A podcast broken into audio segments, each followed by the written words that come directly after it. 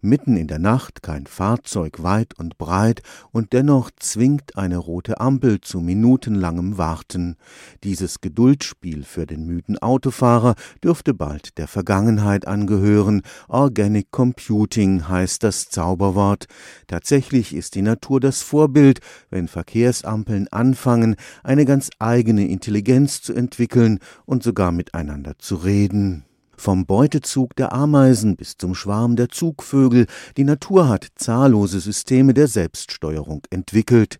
Inzwischen versucht eine ganze Forschungsrichtung der Computerwissenschaften, das Prinzip der Selbststeuerung auch auf Maschinen zu übertragen. Wenn man sich das anguckt in der Natur, dann sieht man dort durchaus viele Beispiele eines solchen adaptiven, anpassungsfähigen Verhaltens. Stichworte sind da Schwarmintelligenz und die, Möglichkeit von Ameisenstraßen, dass, die um Hindernisse herumlaufen. Organic Computing muss aber nicht heißen, dass man tatsächlich biologische Prinzipien übernimmt. Wir haben nur diesen Aspekt des anpassungsfähigen Verhaltens dort adressiert. Professor Hartmut Schmeck arbeitet am Institut für angewandte Informatik des Karlsruher Instituts für Technologie.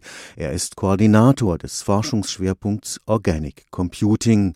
Im Alltag sind die Einsatzmöglichkeiten dieser jüngsten Entwicklung der Computerwissenschaften praktisch unbegrenzt.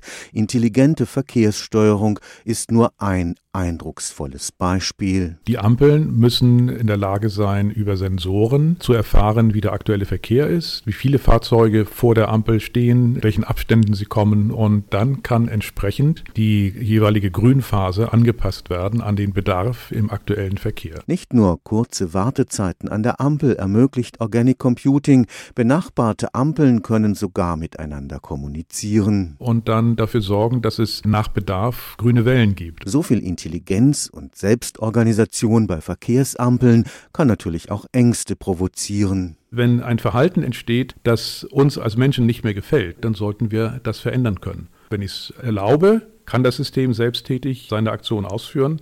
Und wenn ich es möchte, kann ich trotzdem eingreifen. Stefan Fuchs, Karlsruher Institut für Technologie